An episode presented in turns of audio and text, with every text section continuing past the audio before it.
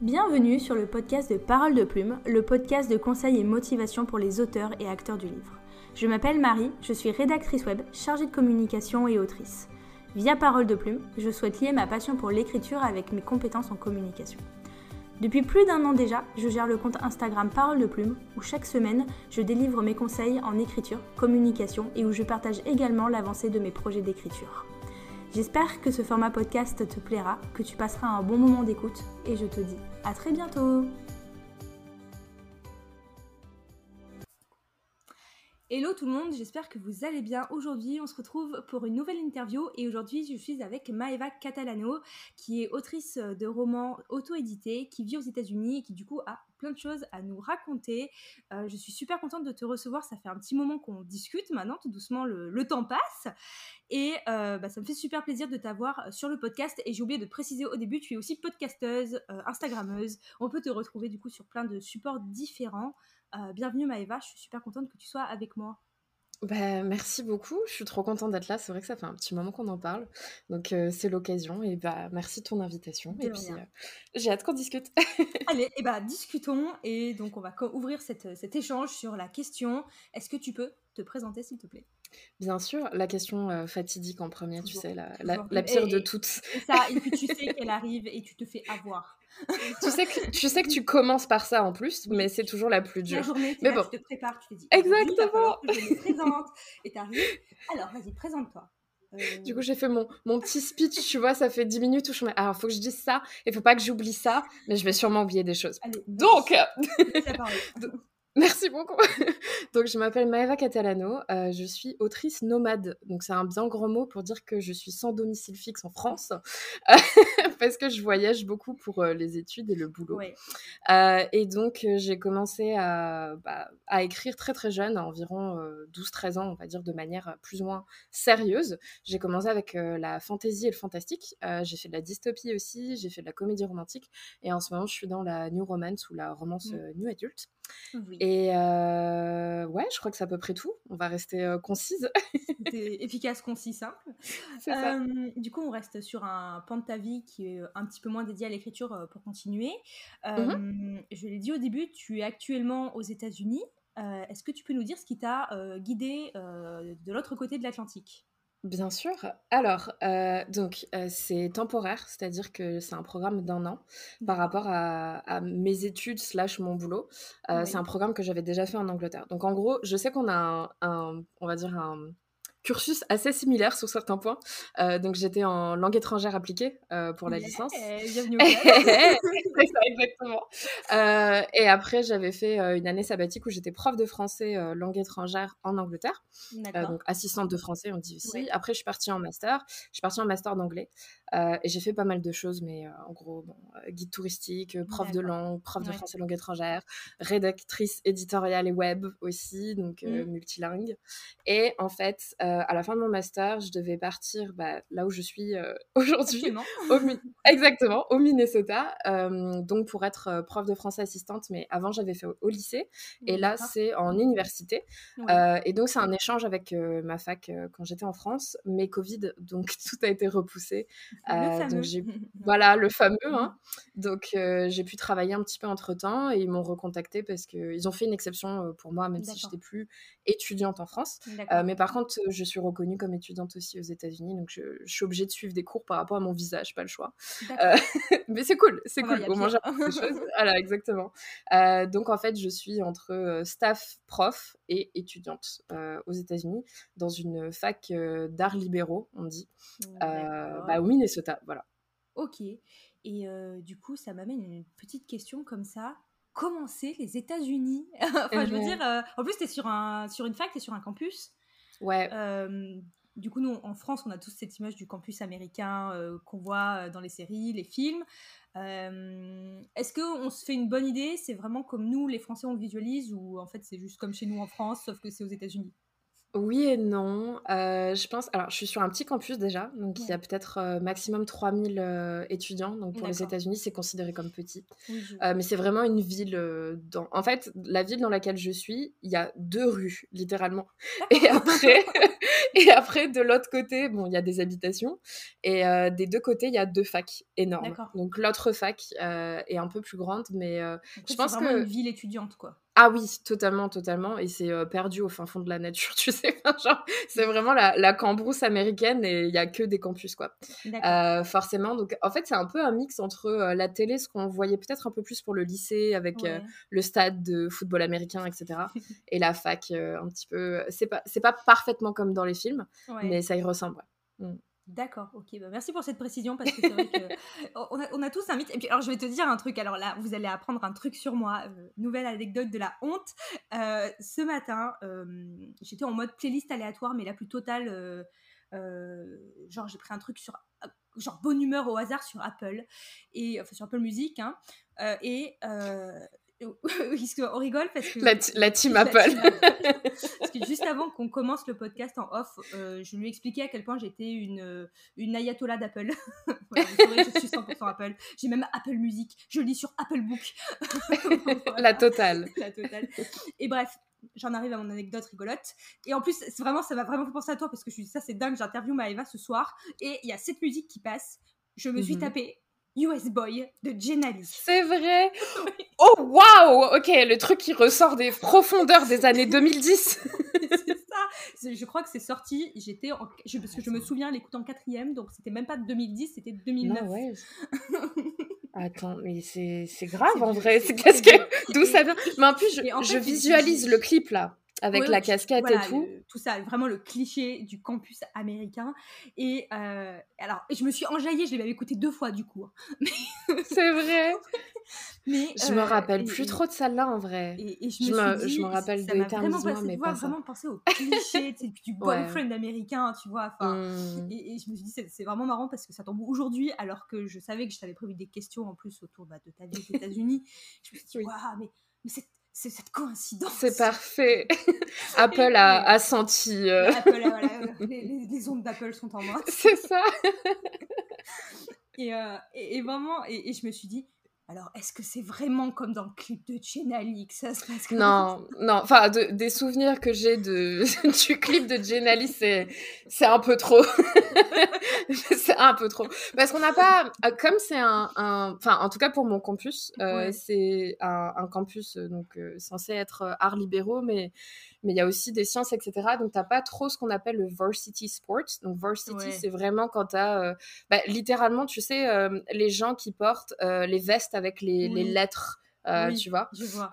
donc il y en a quelques-uns. les bombers, je crois qu'on appelle ça. Exactement, c'est ça, ouais. Et avec le nom de l'école et tout. Donc bon, ici tout le monde porte le nom de l'école parce qu'il y a aussi des équipes de sport, mais c'est pas vraiment ce qu'on appelle varsity college. donc je crois qu'il y a que l'équipe de football américain qui a un peu ça, mais sinon après il y a des des sports un peu plus euh, mmh. lambda, on va dire, que nous, on connaîtrait comme euh, le cross, euh, le football international, ce genre de choses.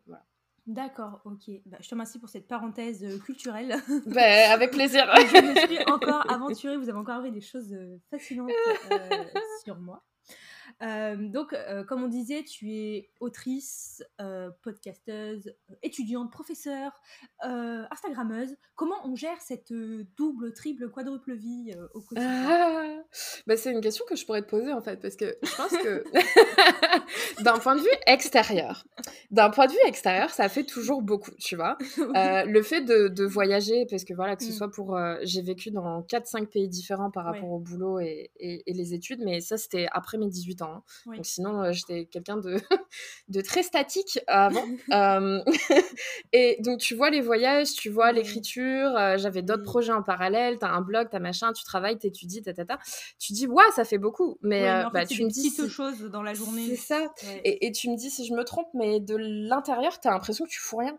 Ah oui, ah, mais moi littéralement, hein. ah, je, vous, promets, hein. moi le matin, quand des fois quand je mets ma to-do list en ligne le matin, mmh. je reçois des messages tu fais, c'est exceptionnel. Et moi, je lis le message, je me dis, mais non, les, gars, je vais être les fesses assises sur, euh, mon, euh, sur ma chaise toute la journée, il va rien se passer. Faire un post, ça me prend 10 minutes. Euh, faire la bêta, ça, limite, ça me prend une demi-heure et encore. quand je vous mets monter le podcast, à moins qu'il se soit passé un truc terrible, monter le podcast, ça me prend 5 minutes. oui, c'est pas. C'est juste le fait de réécrire, de réécouter. c'est des tâches qui sont, enfin, que nous on a l'habitude de faire. Mmh. Donc, si tu veux, pour nous, enfin, moi, faire un post, euh, quand je fais un post, je refais pas tout le fond, enfin, tout mon design est oui, prêt. Il y a beaucoup de choses qui sont hyper optimisées. Oui, tu as des automatismes. Que, moi, je te posais pas vraiment la question dans le sens à comment tu trouves le temps parce que bah oui oui totalement comment au final tu trouves le temps comme moi je trouve le temps juste bah, mais, mais je dois dire ce qui m'impressionne chez toi vas-y vas-y. vas-y. Ok ce qui m'impressionne chez toi c'est que t'as même pas de pause à midi. Tu fais toujours un truc pendant que tu manges euh, tu fais soit t'écris ou soit tu relis etc ah, et pour moi le... non la, voilà, la, pause de midi c'est sacré. Donc la pause repas c'est le ah seul moment de ma journée où je ne fais rien. Donc c'est le seul moment où j'ouvre YouTube où j'ouvre un, petit épisode etc très rapide. C'est le seul truc. Donc après vous avez des fois l'impression que je fais beaucoup de choses enfin que je fais des choses le midi. Euh... c'est pas c'est pas quelque chose qui va me prendre un temps fou. Ou alors mmh limite je mange à mon bureau et je, fais la bêta en mangeant parce que aussi ça me fait plaisir. Si c'était une contrainte, euh, je le, je le ferai pas. Euh, oui, bien sûr. Je le fais parce que ça me fait plaisir de découvrir l'avancée d'un texte. Euh, voilà, si, si vraiment c'était pas une bêta plaisir ou qu'il fallait, je le ferai pas en mangeant parce que voilà, c'est quand même une mmh. pause, ne l'oublions pas. Et puis surtout que je, je fais ça 20 minutes, j'en mange assez vite après, je vais me promener. Hein. Vous n'avez pas une idée du nombre de, d'heures que je passe par semaine dans le centre commercial qui est à côté de mon bureau. Bon, ok, d'accord. Ok, On très bien. Tu nous, tu nous livres tes petits secrets. Tout va bien. non, non, mais vous en faites pas. Je, vraiment, je suis pas une machine. Enfin, je veux dire, mon chéri, quand je lui montre je, les messages où c'est écrit Marie, comment tu fais? Tu fais tout ça, hyper productif, hyper organisé. Il me regarde, il dit On parle pas de la même personne. Hein. Mais après, c'est un peu euh, l'efficacité. Je sais que, par exemple, pour écrire, il me faut trois heures pour m'y mettre parce que je suis pas. Il faut que je me concentre. Et ça me met énormément de temps. Mais par contre, une fois que je suis concentrée, mais pendant trois heures, je décroche pas, tu vois. Donc, euh, ça, c'est pareil pour plein de tâches. Une fois que tu es efficace sur certaines choses, ça va plus vite. Moi, je reste pas concentrée très longtemps, par contre, quand j'y suis. C'est euh, vrai. Ah ouais. Bah voilà, c'est ça en fait. Du coup, tu, tu, il faut. Comme tu as un laps de temps, en fait, si je reçois une notification, c'est fini. Donc, j'essaie de pas avoir mon téléphone. Euh, moi aussi. Hein. Mais par contre, quand tu y es, tu sais que voilà, en une heure, tu as tablé tout ce que tu avais à faire. Quoi. Le, le train. Mmh. Oui, ça, mais ça, je trouve que c'est cool parce que c'est timé. Moi, c'est quand je fais mes machines. Parce qu'ici, c'est euh, timé, on, doit, on doit partager toutes nos machines parce que forcément, je suis dans un dortoir, euh, donc j'ai ma propre chambre, mais on partage tout ce qui est euh, machine, etc. Et donc, bah, c'est timé, hein, sinon mmh. tes affaires, ils les enlèvent. Donc, j'essaie de faire le plus possible entre deux mmh. machines, tu vois. C'est pratique, chacun son. C'est un timer quand même. Je, devrais, je devrais, on va noter de faire un post sur tous ces moments stupides pendant lesquels vous ne pensez pas écrire, mais qui en fait vous pourriez écrire ou, lire. Parce que ça demande peut-être moins de concentration. Quand tu, fais cuire des pâtes. voilà, c'est exactement l'exemple que j'avais en tête. Quand tu es là à attendre que l'eau elle boue. Bah, à la mm. limite, si t'es si pas très à l'aise pour écrire sur ton téléphone, euh, bon, lis. Euh, voilà, si on te dit, après on dit, j'ai pas le temps de lire ou pas le temps d'écouter tes posts ou pas voilà, au lieu d'être planté comme un bébête devant l'eau qui boue, euh, alors on le fait tous, hein, euh, moi aussi, hein, euh, mais au lieu d'être planté à regarder l'eau, à attendre, à dire punaise, c'est long, oui, quand t'attends, c'est long. Hein. juste lis ou, écris, ou même note tes idées, mets à jour tes idées, ou fais ton mmh, tableau Pinterest. moi, en fait, c'est ça, c'est que je j'arrive à rentabiliser énormément de minutes perdues. Oui, les micro-actions en fait. Voilà. Ouais, ouais. Euh, alors, je perds beaucoup de temps à scroller Insta, à répondre aux messages, à faire des ah, tout le monde, hein. Vous n'avez pas idée, euh, euh, le, quand tu ouvres mon temps d'écran, la semaine dernière, j'avais passé quasiment 20 heures sur WhatsApp, c'est terrible. Ah oui, quand même. Ouais, bon, après, WhatsApp, c'est pour communiquer, donc je comprends. avec les vocaux. Ouais, Exactement. moi, en plus, euh, j'ai des copines qui font des vocaux, c'est-à-dire euh, le matin, ça fait un podcast. Voilà. Mais voilà, on est la même personne. en fait, moi, si, quand on me dit comment je trouve le temps, par exemple, comment vous débriefez euh, la, question que tout le monde nous pose, vu qu'on fait un quatre mains avec euh, Edgy, mais comment vous faites pour parler, débriefer? Bah, C'est très simple. elle passe mmh. une heure sur la route le matin, donc autant vous dire qu'elle enclenche le vocal et elle parle pendant une heure. Enfin, j'exagère. et moi, après, j'arrive au boulot, je l'écoute. En fait, euh, ça tourne en fond et mmh. mon cerveau ne retient que les choses importantes. Hein.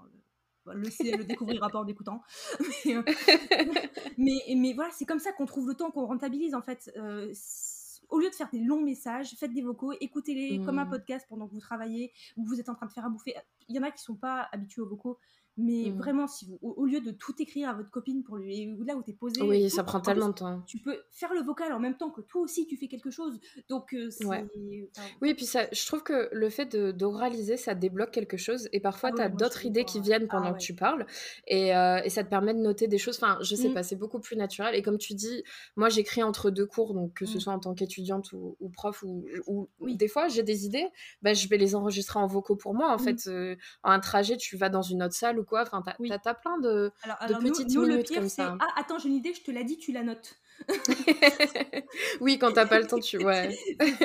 terrible. Je sais plus ce que j'ai dit l'autre jour, mais j'ai une idée et je savais qu'elle était devant son écran. Je lui ai dit. Du coup, j'ai dicté l'idée en fait. J'ai donné l'idée. J'ai dit tu la hmm. notes s'il te plaît quelque part parce que je peux pas là. J'ai pas les mains libres, c'est pas hmm. possible. Mais c'est vraiment euh, voilà le premier conseil qui ressortira de cet épisode de podcast. Essayez de réfléchir à tous vos micro instants dans la journée où vous êtes en train de rien faire, entre guillemets, mmh. et que vous pouvez rentabiliser. Et vous verrez que vous faites plein de choses et vous arrêterez de me dire oh, comment tu fais, moi j'y arrive pas. Si, si, vous y arrivez. Si oui, j'y arrive, je reviens de très loin. Si j'y arrive, euh, vous pouvez y arriver. Après, c'est aussi, euh, bah, comme tu disais, euh, le fait de trouver le temps, oui, et l'organisation. Je sais que depuis que je suis sur Notion, ou Notion, mon cerveau. Parce qu'avant, tous ces onglets étaient ouverts dans mon cerveau. Oui. Maintenant, ils sont ouverts dans Notion. Donc, ça me permet de me faire des to-do list, de cocher, de, de bouger de, bah, du, du, matin à l'après-midi ou d'un jour à un autre.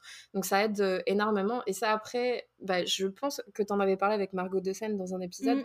Mais c'est aussi, bon, ok, il y a le sommeil. J'aimerais dormir un petit peu plus. Mais c'est. C'est surfait de dormir. Ah, c'est surfait. c'est la phrase préférée de Non, mais c'est surfait de dormir. Hein. le sommeil, ça sert à quoi? De toute façon, toute façon. non, c'est surtout que.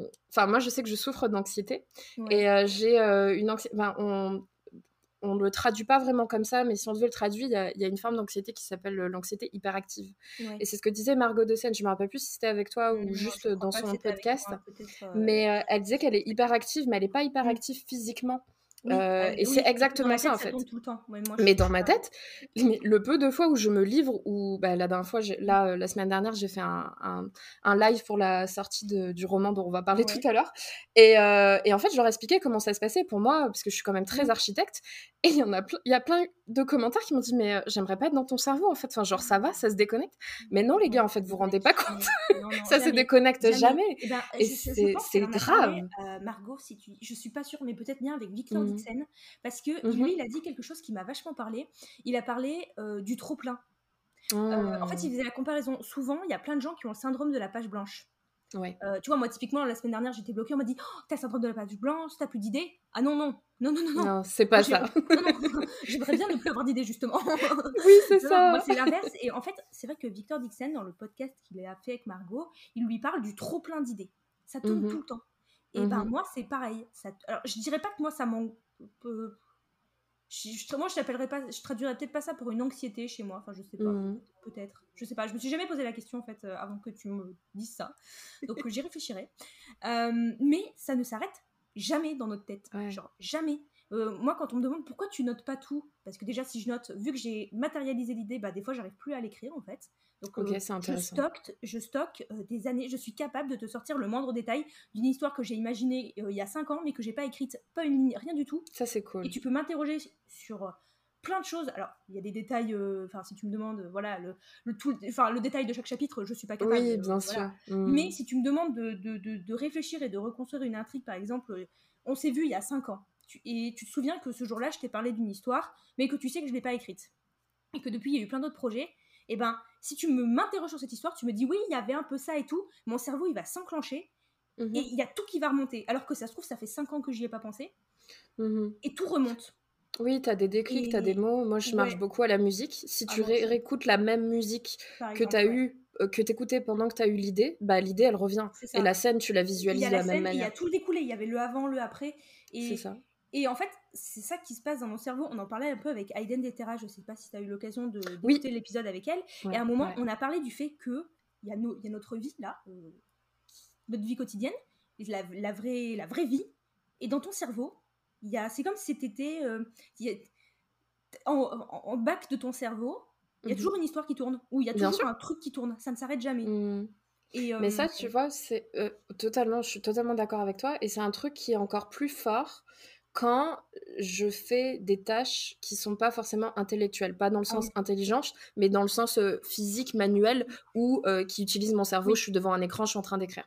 Et je sais que les seuls, donc j'ai jamais eu la page blanche parce que comme toi, c'est plutôt un trop plein d'idées, c'est juste à la limite, ok, par quoi je commence, c'est souvent ça. Mais ça m'est arrivé de, justement, par rapport à mes études, bah, pendant mes études, j'ai pas écrit pendant cinq ans. J'ai pas mmh. bouclé de romans pendant cinq ans parce que j'écrivais des mémoires, j'écrivais des devoirs, mmh. euh, j'avais euh, mon boulot, fallait que je corrige, bababa, bref, trop de choses. Donc, euh, j'étais, on va dire, productive dans l'écriture, mais pas créativement, parce que mon cerveau était trop occupé de cette manière. Mais par contre, quand j'ai eu euh, bah, les étés ou pendant les vacances, euh, les petites vacances, des boulots étudiants où j'ai travaillé en tant que femme de ménage, mmh. euh, dans des snacks, etc., même guide touristique et tout, bah, en fait, mon cerveau, il était au repos parce que j'étais pas euh, active dans ce sens-là, j'étais euh, d'une manière plus physique, plus manuelle. Et donc, c'était là où je sortais mon téléphone toutes les trois secondes. Ah mmh. purée, j'ai cette idée, oh, mais ça, il faut que je rebondisse dessus. et en fait, c'est ça où, où ça, ça débloque. Oui, je suis d'accord que les tâches hyper répétitives, euh, c'est terrible. Moi, si tu me laisses une après-midi, alors ça arrive que dans mon boulot, même de chargé de com, on fasse des tâches répétitives. Moi, par exemple, mmh voilà, je, on doit souvent mettre à jour les, fiches produits du, site. Bien sûr. Euh, du coup, et, pour moi, ça c'est hyper répétitif. Des fois, je passe l'après-midi entière à redimensionner des photos. Enfin, voilà, ça arrive. Mmh. Et, ton cerveau, euh, il se met en off. Alors moi, l'avantage, c'est que du coup, quand je fais ça, écouteur, musique et euh, c'est mmh. fini quoi. Et je ressors l'après-midi. En général je t'ai pondu euh, une trilogie hein, euh. oui c'est ça. Ouais t'as la musique. Le, seul truc que j'ai trouvé pour contrer ça et encore ça marche pas à 100% c'est justement d'écouter des podcasts. Parce que ça bon ça va m'inspirer pour, d'autres choses et tout. Autre chose et t'es concentré sur voilà t'as as, quelqu'un qui te parle. Donc c'est le seul moment où ton cerveau fait hé oh tais-toi. Et maintenant tu écoutes. Mais sinon c'est grave hein. totalement d'accord avec toi pour les podcasts mais alors moi la, la musique c'est fini. Mais même s'il y a pas de musique Hein. Je, fais partie de ces gens. Je ne m'ennuie jamais. C'est-à-dire que Exactement. Tu, peux, mm. tu peux me laisser statique sur une chaise de 8h du matin à 8h du soir. Tu peux mhm. revenir me chercher et me dire Ça va, tu t'es pas trop ennuyé ah mais non, tu peux repartir, c'est bon. Euh. Mais je suis exactement euh, comme toi. J'ai eu cette hein, discussion avec. Je suis, partie dans, je suis partie dans quatre autres vies. Tu vas. Ah non mais totalement. J'ai souvent cette discussion avec ma mère qui est une personne très active physiquement. Et, euh, et, justement pendant le confinement, après j'étais retournée dans ma famille, elle me disait mais comment tu fais enfin, je dis, ah, mais t'inquiète, moi j'ai plein de choses à faire. Euh. Alors, oui, après, en fait, tant que t'as le choix de pouvoir sortir et tout, mm. tu t'ennuies pas. Si après, par contre, effectivement, t'es obligé de rester à la maison, tu le vis de, manière différente. mais sinon, entre euh, la lecture, l'écriture, ah les podcasts, euh, les montages, la relecture, la retranscription, les corrections, et tatati et tatata, et puis Pinterest, et ci et ça, mais en fait, moi je peux passer des semaines et des semaines, il n'y a ah, pas, y a pas le temps de s'ennuyer toujours quelque chose à faire. Au bout d'un moment, je vais avoir besoin de voir des gens. Hein, mais oui, euh, évidemment. Ouais, mais t'as WhatsApp. Si t'as WhatsApp, c'est bon. WhatsApp, c'est bon. Du moment qu'il y a une connexion Internet. Euh, Exactement, c'est ça. Oui. Ah oui, par contre, si on nous enlève la Wi-Fi, ça va être un peu, un peu compliqué. Hein. un drame. C'est vrai. Vas-y, dis-moi tout. Je, euh, je sors du train et mhm. je, quand du coup je, je sors du train, j'écoute les vocaux des dans le train Mmh. qui débriefait sur ce qu'elle venait de lire en plus euh, de, notre quatre mains. Et donc, je veux lui répondre. Et ben, les vocaux ne s'enclenchent pas. Et je ne pouvais plus faire de vocaux, c'est-à-dire que ce soit WhatsApp, oh, iMessage, j'ai tout testé hein, bien sûr, que ce ah soit WhatsApp, iMessage, Messenger ou euh, Instagram, je ne pouvais plus enclencher les vocaux. Et après, je me suis rendu compte que je pouvais plus appeler non plus, donc euh, voilà. C'était un bug de ton téléphone? Je pense que c'était un bug. Sur le coup, tu te dis, mmh mais totalement. ouais, mais t'es coupé, t'es vraiment coupé. c'est euh, Alors, je suis rentrée, j'étais en train de rentrer chez moi, euh, j'ai vu mon mec, hein, tout allait bien, mais sur le mmh. coup, tu te dis, attends, mais on fait quoi? Alors, puis, les messages écrits s'envoyaient toujours, hein, donc euh, puis je me doutais bien que Ok, donc c'est mieux, c'est mieux que rien là. T'as quand même mmh. une, une, latence de, de, deux secondes où tu te dis, mais mes vocaux. Ouais, ouais, la communication est totalement différente. Non, non, non, mais mes mmh. vocaux, ils sont où là? Ça va, ça va pas le faire. Hein. Il y a, il y a quelques semaines, il y avait eu un bug euh, justement similaire, mais c'était euh, mondial, c'était WhatsApp, parce que forcément, WhatsApp, comme les grands bah, tout ce qui concerne Facebook. Et c'est là que tu Exactement. c'est important d'avoir le numéro de téléphone des gens.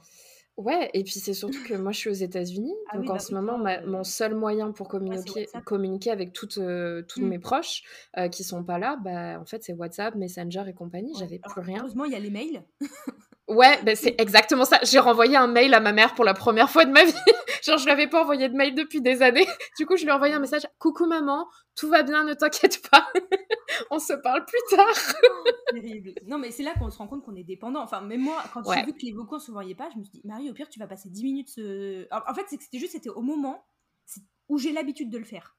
Ouais, ouais, ouais, je vois ce que tu veux dire. Oui, mais c'est les automatismes encore. C'est les fumeurs, ils te disent mmh. j'ai l'habitude de fumer ma clope après manger ou sur le trajet du matin en allant au boulot. En fait, c'est juste parce qu'ils ont cette habitude à ce moment-là. Et moi, j'ai cette habitude à ce moment-là de faire mes vocaux. Et là, on m'a enlevé mon habitude. Et je me suis dit, oh et je me suis dit, dans 10 minutes, t'es à la maison, ça va aller, hein, il va rien se passer. Ouais. Hein. je rentre à la maison, euh, ça remarche, tout va bien. Hein. Mais, euh, mais c'est vrai que, comme tu dis, il y a comme cette force de. On est, on est solitaire, je sais pas si c'est le terme, mais on, ne s'ennuie jamais. Mais par contre, dès que tu nous mmh. coupes euh, de notre source, entre guillemets, de, mmh. bah, de lien, de lien et d'inspiration, ouais. euh, mmh. fini. Hein. Moi, quand j'ai ah une idée, il faut que je la partage tout de suite. Hein. Ouais, je vois ce que tu veux dire. que moi, j'ai vraiment le réflexe. Oh, j'ai une idée. Ah, attends, je tape sur le téléphone. J'ai une idée. Attends, je te fais un vocal. Alors, quand je suis au boulot, je fais pas ça. Euh, j'attends de sortir. Oui, j'imagine bien. Mais euh, je te laisse imaginer les journées de télétravail. Hein. Euh, bah, d'un côté, tant mieux. Au moins, ça. Enfin, je sais pas. Moi, je trouve que ça vide le cerveau, tu vois, et ça évite de, trop en avoir. C'est ça. Tu extériorises. Typique. J'ai eu l'exemple. bah, mardi midi, je suis au centre commercial, donc ah, voilà, je vous mhm. le dis. Je suis voilà. Ok. J'étais au centre commercial et j'ai eu. Enfin, je marchais avec la musique, donc tu te doutes bien que marcher plus musique. Ça y est, c'est foutu. donc j'avais les idées qui montaient, qui montaient, qui montaient. Et au départ, je me dis non, mais je le noterai dans le notion en rentrant au bureau. non. ta vie. J'ai pas pu. C'est-à-dire qu'il a, il a fallu que je fasse un vocal. Euh, en plus, même pas pour dire, je dis, t'es pas obligé d'écouter, mais juste, il faut que ça sorte. Enfin, faut que je, mmh. balance l'idée quelque part parce que là, elle est dans ma tête, ça tourne, ça tourne, ça tourne. Mon cerveau, il, faut qu'il l'extériorise, quoi. Ouais, puis c'est surtout que ça ne s'arrête pas en fait. Parce que si tu le. Comme tu disais, toi, des fois, ça te bloque de noter. Moi, ça peut le faire, mais de manière. Euh, très éphémère. Donc, dans tous les cas, mmh. je vais pouvoir revenir dessus. Mais ça me permet de me stopper à l'instant T parce que mmh. sinon, tu vois, enfin, bah, tous les jours, j'ai un fichier euh, note pour mon, mon, prochain roman. Mais tous les jours, je rajoute des trucs. Et en fait, euh, si je le note pas à cet instant, bah, tu as le dialogue qui vient, puis tu as la mmh. musique d'ambiance, et puis ci, et puis ça. Et tu es en mode, alors non, je suis en train de corriger un devoir. les élèves, ils attendent. Donc, je vais m'arrêter tout de suite. Parce que sinon, ça va pas le faire. Enfin, tu vois, c'est tu es obligé au bout d'un moment. Sinon, ton cerveau, tu... en fait, tu deviens. Euh, complètement euh, obnubilé par ça et tu peux pas faire tes autres tâches. C'est ça. Mmh. Ça devient handicapant. on, est, on est vraiment pris dans notre deuxième vie. Exactement, exactement. Du coup, on va essayer de recentrer Oui, oui, oui, bien sûr, pardon. Comme ça, c'était hyper intéressant. Puis, alors, en plus, j'ai alimenté cette conversation euh, tant qu'on en veut. Donc, euh, mais voilà, j'avais prévenu, il est, en réalité, il est tard pour moi. Alors, pour Maëva, il, est, il doit être 14h30. C'est ça, euh, exactement. on a 7 heures de décalage. 21h30. Donc, ouais. 21h30, Marie, il n'y a plus personne. voilà. vous, vous, verrez, vous quand je fais les podcasts à midi et le soir, c'est pas la même personne. Hein. Tout va bien, tout va bien. du coup, oui, je voulais te dire, en fait, quand je te dis tu, comment tu gères tout, en fait, c'était pas vraiment comment tu gères tout en termes de temps, mais plutôt mmh en termes de. Bah, à l'intérieur de toi, en gros. Au final, tu as peut-être répondu avec tout ce qu'on vient de dire. Mmh ouais, un petit peu. Oui, oui, je vois ce que tu veux dire. je pense que si je peux rajouter juste un petit peu sur ça pour, pour clôturer cette question, mais je pense qu'il y a un, un, un terme de de passion et de phase. Donc, c'est-à-dire que le podcast, euh, quand je l'ai lancé il y a plus d'un an, ça mmh. faisait euh, des années que j'y pensais, mais euh, j'avais pas le temps, etc. Et puis, ça a fait un moment où, bah non, j'ai besoin qu'il sorte, en fait. S'il sort pas, bah voilà. et pareil pour les lectures, pareil pour l'écriture, pareil pour le boulot. Donc, c'est juste, j'ai des phases. Et là, bah, par exemple, je suis une phase recorrection. Ça va faire bientôt un an que j'ai rien écrit de nouveau mais j'ai sorti trois romans entre temps parce que j'ai recorrigé et réécrit des choses, tu vois? Donc, euh, c'est juste. Euh, ouais, il faut juste savoir s'écouter et malheureusement, il faut prioriser. Et après, euh, ça, c'est parfois des sacrifices. Mais j'essaie de me dire que, bon, bah, ce que je peux pas faire en ce moment, je récupérerai plus tard. Et voilà. Tout à fait. C'est. Voilà. D'accord. ok. du coup, on va parler à l'autrice oui. maintenant. donc, tu es actuellement en auto-édition.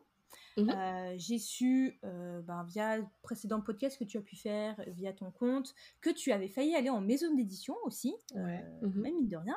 Mais finalement, tu as choisi l'auto-édition alors que tu avais le contrat entre les mains, il me semble. tu peux nous expliquer un peu J'en ai eu trois même.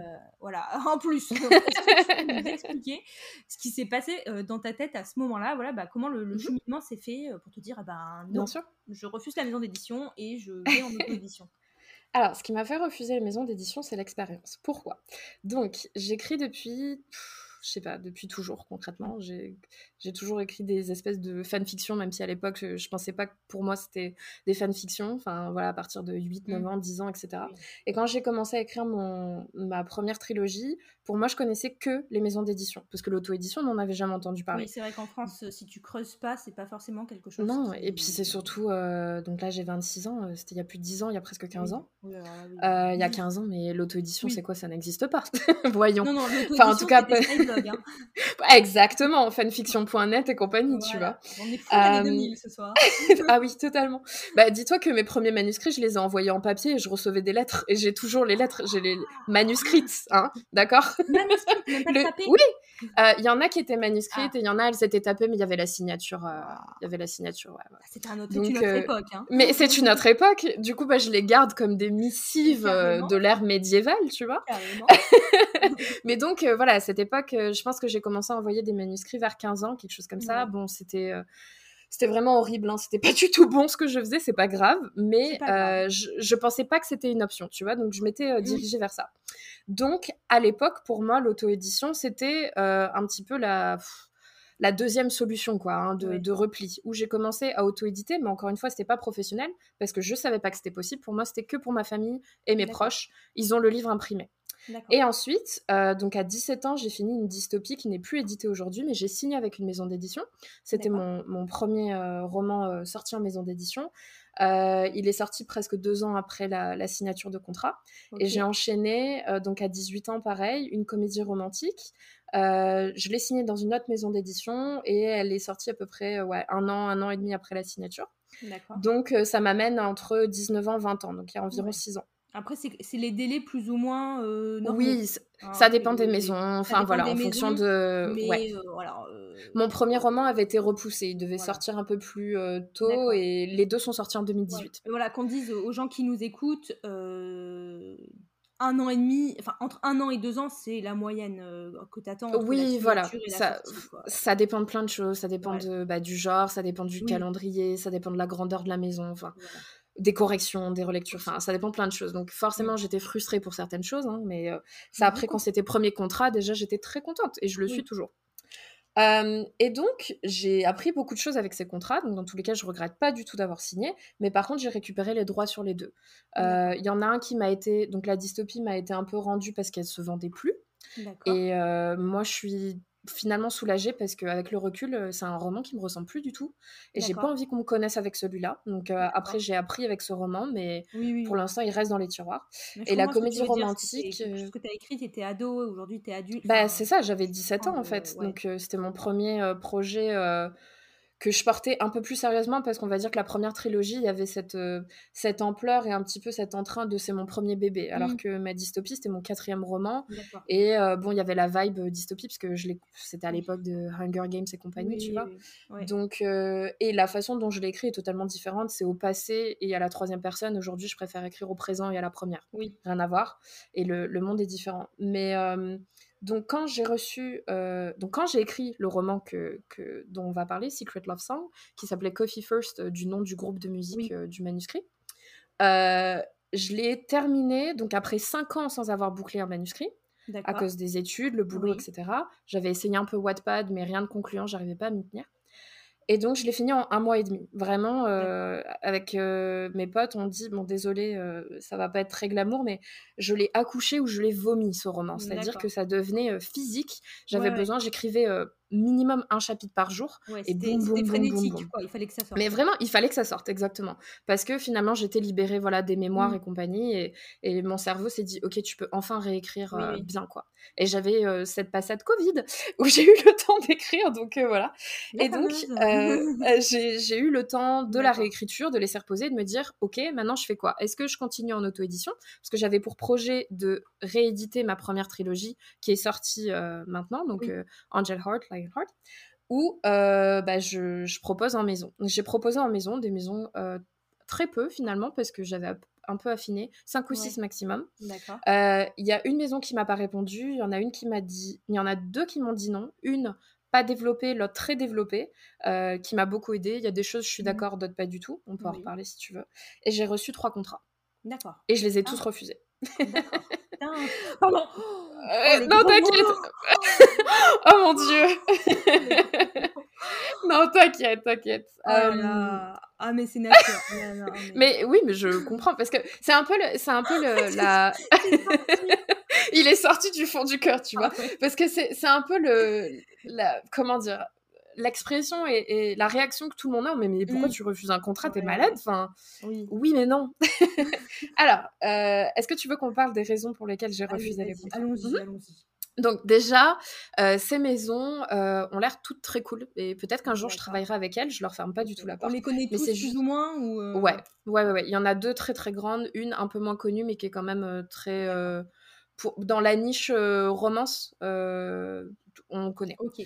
Et en gros, le premier contrat m'a proposé que du numérique. D'accord. primo numérique. je vais même pas parler des de tout ce qui est avance ou droit d'auteur, mmh. etc.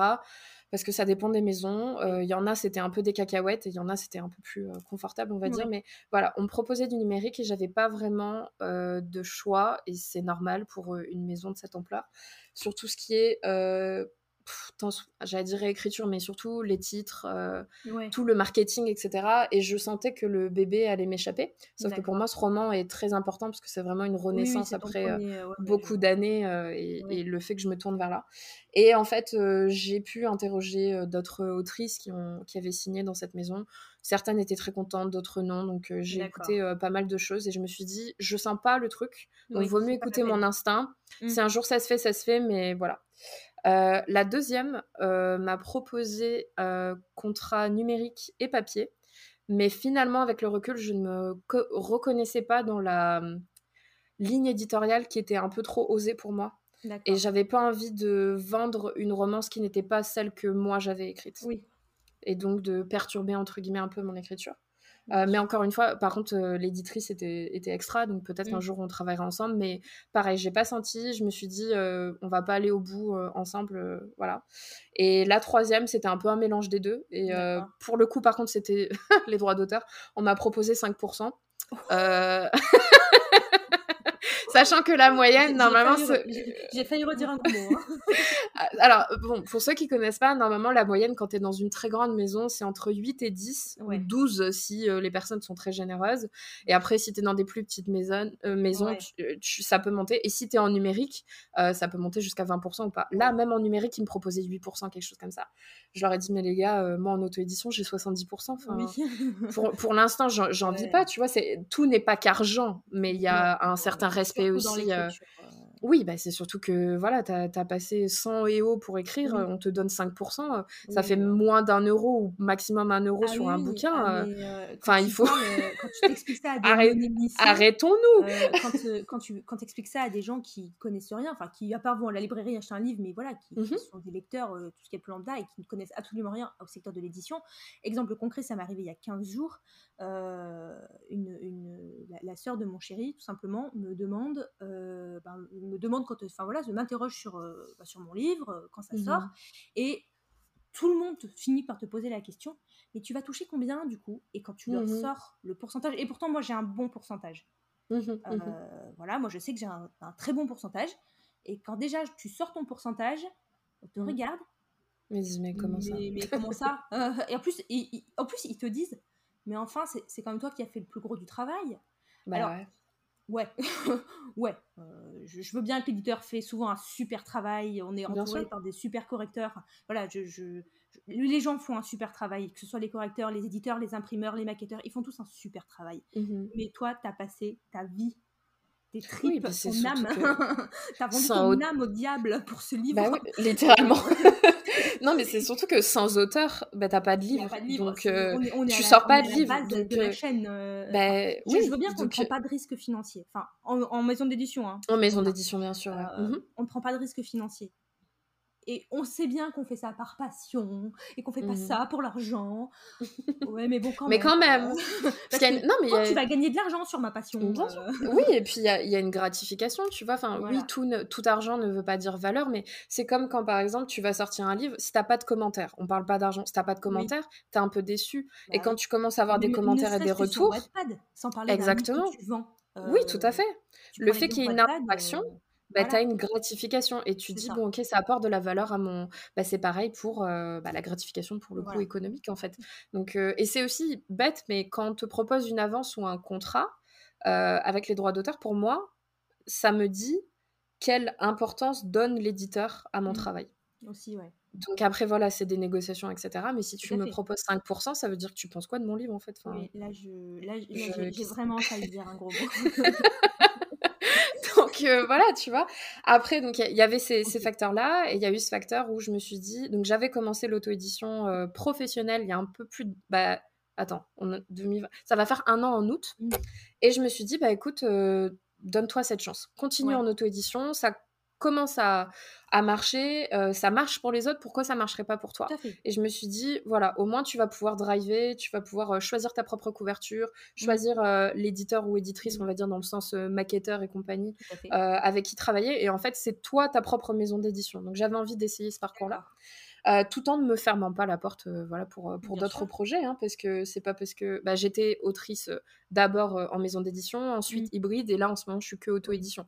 Tu peux, c'est des, comment dire, des statuts qui fluctuent, exactement.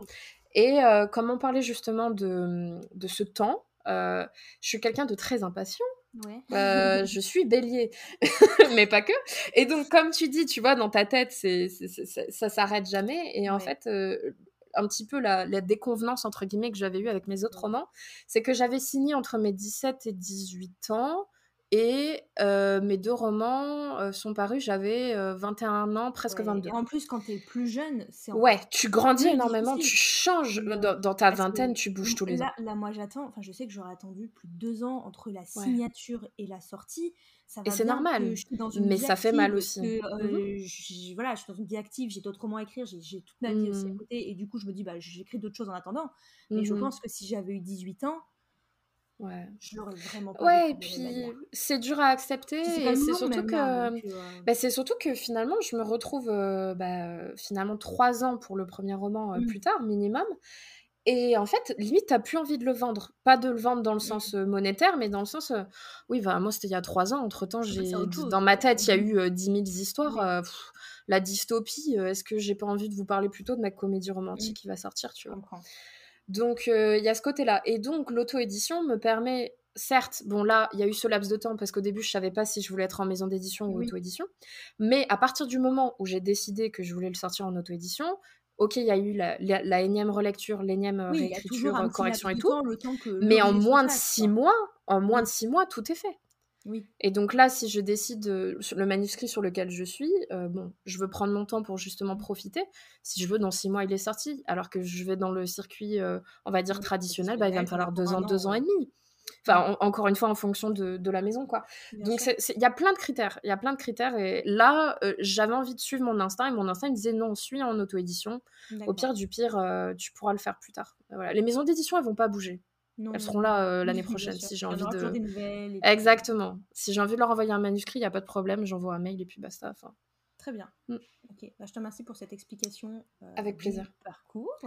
Et du coup, maintenant, est-ce que tu peux nous présenter tes bébés disponibles à l'achat à la Bien sûr. À la vente. à l'abonnement, à tout. Ceux qui sont disponibles sur la toile. qu'on peut se procurer. Mmh. Exactement. Alors, euh, du coup, d'un côté, on a euh, Angel Heart, qui est une trilogie euh, fantasy fantastique young adulte, donc trois tomes, Lion Heart, Panther Heart et Tiger Heart, donc cœur de lion, cœur de panthère, cœur de tigre, et c'est par rapport au nom de l'héroïne principale. et donc ça, c'est mon premier bébé, qui est très très important pour moi. donc je l'ai commencé bah, il y a je sais pas, 12, 13 euh, ans, quelque chose comme ça. Mmh il y a eu euh, plein plein de, de réécritures, mais en gros, c'est un petit peu le, on va dire le pitch classique, mais en même temps, tu peux avoir un pitch et un cliché et te l'approprier. Donc c'est une ado euh, qui pense ne pas avoir de pouvoir mmh. et euh, qui se retrouve dans une école qui a des pouvoirs. La seule différence, c'est que euh, dans le monde que j'avais créé, donc c'est notre propre monde, mais tout le monde est au courant. Il y a eu une espèce de grande révélation, donc tout le monde est au courant que les créatures magiques existent, personne ne se cache. Et donc il y a exactement, c'est ça, mmh. ouais, exactement avec les mutants. Et, donc tu as des personnes qui vont rester dans les établissements non mixtes, donc humains, et il y en a qui vont dans les établissements mixtes où tu as tout type de créatures. Et Angel euh, donc à 16 ans, se retrouve euh, enfin dans un lycée et elle va faire euh, la rencontre de pas mal de personnages, dont une sirène qui va devenir sa meilleure amie, un elfe et un vampire. Et bah, en fait, elle va découvrir que peut-être il y a un secret de famille, que sa tâche de naissance cache quelque chose, et peut-être qu'elle n'est pas qu'humaine et qu'elle descend d'une famille particulière, etc. Voilà, et donc c'est un, une trilogie qui m'a beaucoup formée. Bah déjà, euh, j'ai 13 ans, 14 ans, euh, phase Twilight, et je me dis, tiens, si j'écrivais trois romans, c'est bien ça, non? Donc, euh, on, a connu, on, a tous connu cette phase Twilight, hein, te fais pas de Non, mais oui, mais tu sais, tu te dis pas non, tu enfin, tu sais, dans ma tête à l'époque, c'est pas non, je vais écrire un roman, non, moi je vais écrire trois romans de 500 pages, d'accord Pareil, j'ai fait la même, j'ai fait la même, sauf que moi j'ai jamais fini. c'est vrai, mais, mais, ça, y a, y a, après j'ai eu des ébauches et des ébauches d'autres romans que j'ai jamais mmh. terminé quoi. Donc euh, donc voilà du coup c'est euh, vraiment jeunesse euh, et on sent aussi l'écriture qui évolue au fur et à mesure même s'il y a eu des réécritures et compagnie. Il y a une essence que tu peux pas enlever hein, même si je, les, je les ai retravaillés cette année bah, dix ans plus tard voilà, il y a, y, y a, une patte jeune que tu peux pas. Exactement. Mais euh, c'est après d'un côté c'est un roman jeunesse, donc euh, c'est aussi tu vois en fait tu vois que en tant qu'autrice j'ai grandi en même temps que l'héroïne qui a 15-16 ans au début et qui est euh, majeure finalement.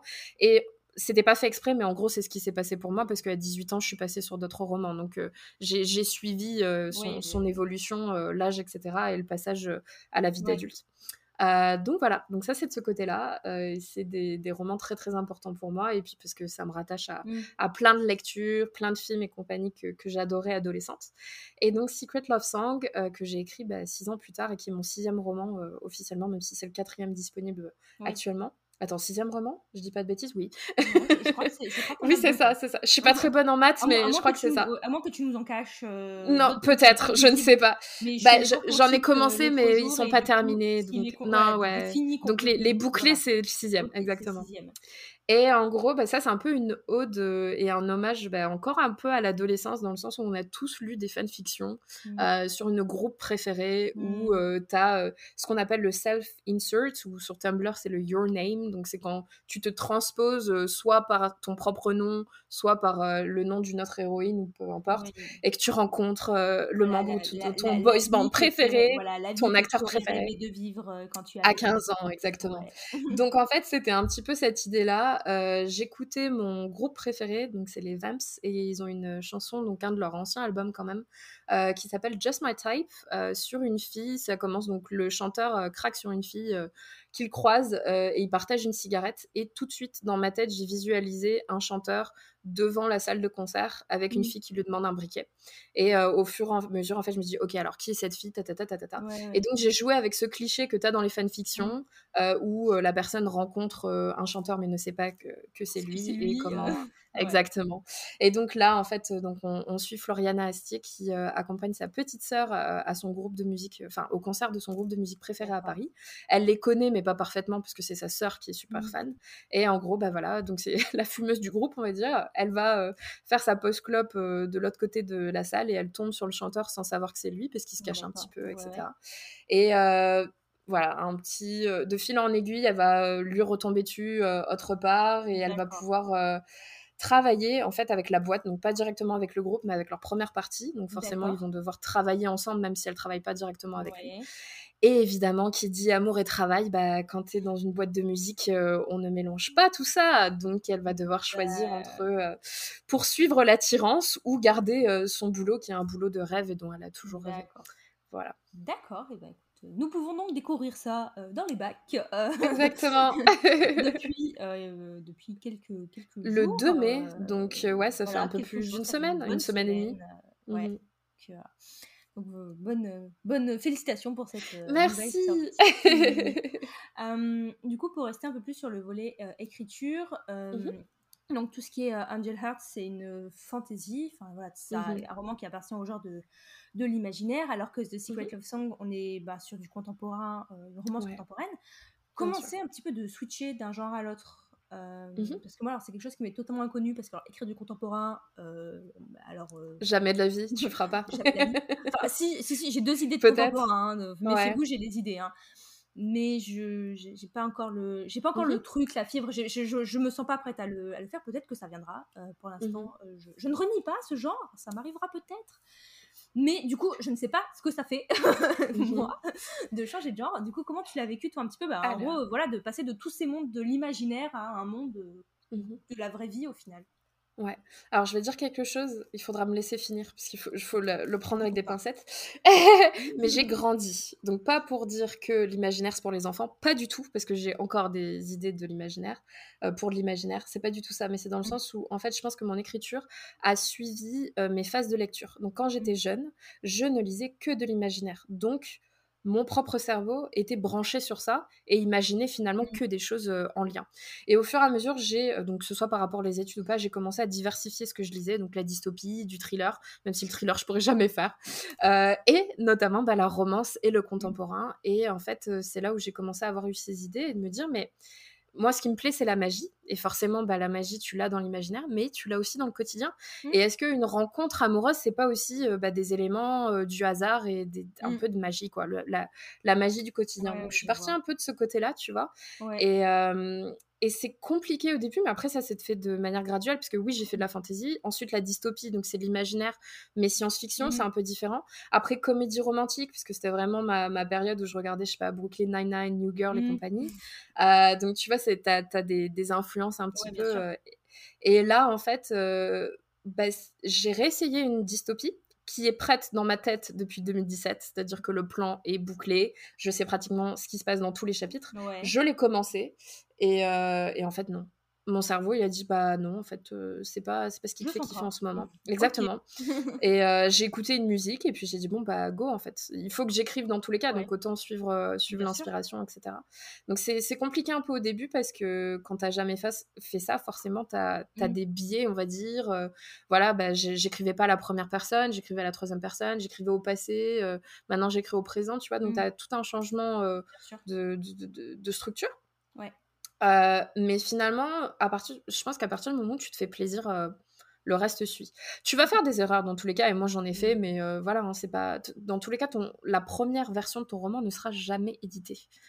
Donc, autant faire Oui. des erreurs. Après, toi, Comme- tu vas le relire, tu vas le Comme réécrire, tu vas avoir des retours. Conseil de Tata Marie. Enfin, cette semaine, quand vous écouterez le podcast, ça aura fait trois semaines, mais dit le premier jet est fait pour être fait, mais pas pour être parfait. Exactement. Voilà. Exactement. Donc, euh, reprenons. Donc ouais. ça, ça m'a vraiment libérée de, de ce côté-là. Et c'est vrai que donc avant de terminer ce roman, euh, pendant mes 5 ans euh, enfin, études, etc., Mm. euh, même 6, j'avais testé un peu What... j'allais dire WhatsApp, ça y est, Wattpad, pardon. Et euh, j'avais fait un exact, pourquoi pas. Et donc c'est, j'avais testé avec un roman. euh, Il y avait un peu de romance, mais c'était plutôt un roman ado en fait, contemporain. Et donc, euh, le fait de ne pas avoir terminé ce roman, ça me gêne pas dans le sens où ça m'a permis de, de tâter un petit peu et de me dire, bon, bah, j'essaye. J'avais Ouais. eu des commentaires, etc. Donc, j'ai essayé et ça m'a permis de, de finir ça. Et, et puis voilà. Et aujourd'hui, c'est un, un- c'est un roman que j'affectionne particulièrement, mais c'est un, un genre que j'adore. Ouais. Et euh, je pense que sur les euh, tellement d'idées, euh, trois voire quatre prochaines années, je vais rester sur la romance contemporaine new adulte. On verra ensuite, ne jamais dire jamais, parce qu'il y a peut-être une romance historique ou de l'imaginaire avec des pirates ou je ne sais quoi qui va venir toquer à ma porte, tu vois. On Mais, est à l'abri de rien. on est à l'abri de rien, absolument rien. Il y a On mes l'abri de 30 rien. pages de- d'idées sur Google Doc Mmh. Me grattent des fois à ma porte. Nous sommes à l'abri de rien. Euh, ça, Absolument. clair. Euh, ok, et euh, du coup, on l'a on, on l'a dit, on en a bien parlé. Donc, toi qui vis aux, aux États-Unis euh, actuellement, est-ce que ça te donne un petit peu envie, en plus, vu que tu es auto-édité, au final, tu fais ce que tu veux, euh, est-ce que ça te donne un petit peu envie eh ben, de tenter le marché américain, soit de traduire tes romans, tu pourras peut-être le faire toi-même au final, ou d'écrire un roman en, en anglais? Euh, directement pour le Ouais. pour le- l'envoyer sur le marché américain. Est-ce que Mhm. c'est des choses un peu qui t'ont traversé ou pas du tout? Ouais. Totalement. totalement. Alors, c'est un peu compliqué. Alors, déjà, j'ai déjà écrit en anglais, euh, bah, justement quand j'étais euh, plus jeune dans les phases fanfiction et compagnie, parce qu'à l'époque, euh, si tu voulais être lu, c'est bien que tu écrives en anglais, quoi, ou moitié anglais. Il y avait un, un, truc hybride, je me rappelle quand j'écrivais sur des mangas, les dialogues étaient en anglais, mais pas les actions. Enfin, il y avait des vibes comme ça. Je, Écoute, il y avait des choses comme ça, et on, est, on est tous passés par là. Après, nous, quand on a un cerveau de, de bilingue, alors toi qui as fait l'EA, oui, voilà, tous ceux qui auront fait des études de langue, si vous êtes dans l'assemblée, euh, vous saurez que notre cerveau, en plus de tourner en boucle tout le temps, mmh. est cadré sur plusieurs langues.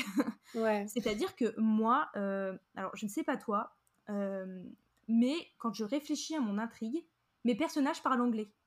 Intéressant. Parce que, pas toujours, mais je peux avoir ça. Ouais. pas toujours, ça dépend de mon état de fatigue. Si je suis en forme, il parle anglais. mais tu vois, parce que moi, je regarde tout en anglais. Enfin, je regarde tout en VO en fait. Je, ne mmh regarde rien en VF. Quand, enfin, si c'est une torture pour moi. Il y a des films, je vais les adorer en les voyant en VO. Tu me fais voir la VF, je vais te dire mais c'est pas possible quoi. Bien sûr, mais ça euh, change beaucoup de choses. Et, voilà, moi qui quand même fait, bah, qui, qui a un profil de linguiste aussi euh, à la base, qui du coup mmh euh, tapait des heures et des heures et des heures de l'angle. J'ai un bac spé anglais, mention euro, tout ce que tu veux. Pareil. voilà, c'est-à-dire que du coup mon, cerveau il cadre dans plusieurs langues. Donc mmh. il y a aussi cet effet-là. Il y a des moments, je vais écrire une scène en anglais alors, je le mmh fais pas en italien encore, parce que moi, du coup, mes deux langues, c'est ah, anglais et italien. Je ne le fais pas encore en italien. Quoique, euh, dans 21 solstices, vu qu'ils sont italiens, ça commence un peu à se compliquer. Mais ça arrive même que j'écrive mes scènes en anglais. Et après, du mmh coup, je me mmh retape la traduction en français de, mes propres scènes, parce que ça m'est venu en anglais. Et puis, du coup, j'ai écrit en anglais. Et alors, moi, je me sens pas euh, surtout que moi au quotidien je pratique plus, enfin dans mon boulot j'ai pas forcément l'occasion euh, de, parler anglais euh, ou au quotidien ou quoi, mais je me sens pas d'écrire un roman entier en anglais alors que, enfin je veux dire, toute ma réflexion, je, réfléchis plus en anglais qu'en français la mmh plupart du temps. Mmh et, du coup toi qui vis en plus là-bas, ça doit être encore plus... Ouais. Après il y a, y a un contexte, il y a un contexte parce que, alors il y a des études qui disent je le vois aussi, parce que je suis dans un milieu très mmh. interculturel, parce que c'est une, école internationale. Mmh. On a des personnalités différentes en fonction de la langue dans laquelle on parle. Mmh. Notre cerveau, on a un humour différent, etc. Et, et, on écrit de manière aussi différente. Et donc, c'est vrai que ces dernières années, pour moi, l'anglais, c'est académique, parce que mes mémoires et compagnie, et mes cours, tout est anglais et c'est académique.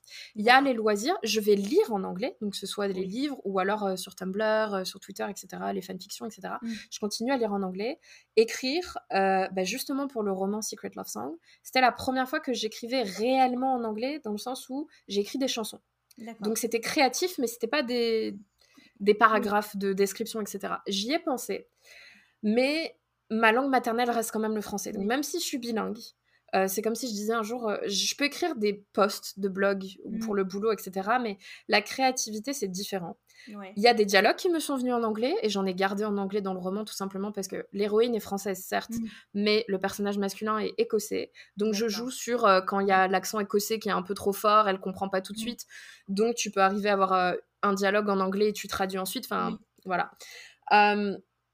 Après, ça serait compliqué parce qu'il y a des choses qui sonnent beaucoup mieux en français et qui ne sont qu'on peut pas traduire. Il y a des où il faudrait y a des expressions qui sont exactement. Bah, c'est ça, et ça va être la même chose dans, dans l'autre sens. Tu as des mots anglais, bah, il nous faut une phrase pour le traduire en français et inversement. Enfin, L'exemple anglais, c'est to be grateful for. mais oui! Quand et en français, bah, c'est être reconnaissant, mais c'est différent. Mais c'est pas exactement la même notion. En France, mmh on ne sait pas expliquer le terme to be grateful for à la fin de la journée. Simplement, quand tu es reconnaissant pour quoi aujourd'hui, on te regarde en mode. Oui, grateful, il y a un peu un côté plus euh, holistique presque. C'est un peu, c'est un peu, c'est pas ésotérique non plus, mais ouais, totalement. C'est un terme qui ne se traduit pas en français, tu vois. Oui, et c'est là où tu vois aussi qu'il y a des différents degrés de traduction par rapport aux adjectifs, et, et c'est pour ça que des fois on a des très mauvaises traductions euh, dans l'édition. Où, où, je lisais un livre et j'ai une amie euh, qui a un, un, cursus similaire au nôtre. On lisait une romance et euh, en fait en lisant la traduction, mmh. elle est horrible. Elle est horrible, elle date de 2016, elle a très mal vieilli. Et il y a des mots, en lisant la traduction, tu mmh. sais quel mot était employé en anglais. Oui. Tu le sens. Et tu sais comment toi tu l'aurais traduit. Et c'est un, un boulot. Euh, c'est pas parce que tu parles une langue que tu peux traduire. Hein, donc je veux pas dire que je serais euh, traductrice littéraire. Hein, j'ai dans mes études, j'ai fait un, un cursus à l'étranger en Espagne. Plutôt, j'ai fait de la traduction littéraire, mais c'est pas ce qui me fait vibrer. Moi, si un jour je repars en traduction, ça serait interprète. Et c'est ce que j'ai fait un petit peu entre deux boulots c'est totalement différent. Donc je peux pas dire euh, voilà, mmh. mais tu sens quand même quand tu es bilingue, euh, tu dis OK, ça c'était ce mot-là. Surtout quand c'est des mots sexuels, surtout quand c'est des insultes, tu mmh. sais ce qui est utilisé en anglais et notamment dans les scènes, euh, on va dire charnelles, l'anglais peut être beaucoup moins vulgaire et beaucoup plus polyvalent et utiliser beaucoup plus de diversité dans les dans les mots qu'en français. Mmh. En français, ça tourne vite au vulgaire ou vite au ridicule, genre euh, mmh. fourreau de velours ou je ne sais quoi. Des fois, je lis des trucs, je fais mais euh, c'est bon quoi. Donc c'est compliqué de, de ce côté-là. Donc écrire en anglais, euh, oui et non. Peut-être qu'un jour je le ferai. Le traduire moi-même, je pense pas parce que justement, je suis pas traductrice littéraire et je pense que je serais pas contente. Parce que j'ai déjà traduit mes propres écrits pour euh, des blogs ou compagnie, mmh. quand tu dois écrire. Euh, et euh, tu as toujours un truc. Normalement, quand tu es traducteur ou interprète, tu es censé traduire vers ta langue maternelle. Même si tu peux faire dans les deux sens, tu as toujours des petites notions, etc. Il faudra que tu fasses repasser. Le professionnel, il traduit de sa. non, il traduit de la. Attends, De, la langue B, donc la, voilà. la langue cible, vers la langue, exactement, maternelle. Normalement, c'est comme ça qu'on te donne.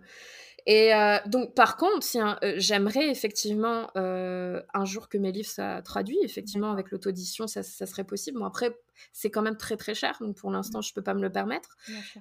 je le confierai à quelqu'un d'autre, mais par contre, je pourrais repasser derrière parce que moi, je sais quelle, quelle intonation je veux donner, quelle était mon idée de base. Et donc euh, là, je peux voir les nuances de mots, etc. Mais de là à traduire, et c'est aussi super chronophage. Enfin, si je commence à traduire mes propres romans, ah j'ai jamais le temps d'écrire en fait. Tu vois, il faut, il faut faire un, faut faire un, ouais, voilà, faut faire un choix quoi. Soit tu écris des choses nouvelles, soit tu traduis, mais tu peux pas tout faire. Donc euh, j'en rêverais, mais c'est comme euh, je, rêverais d'avoir mes livres en audio.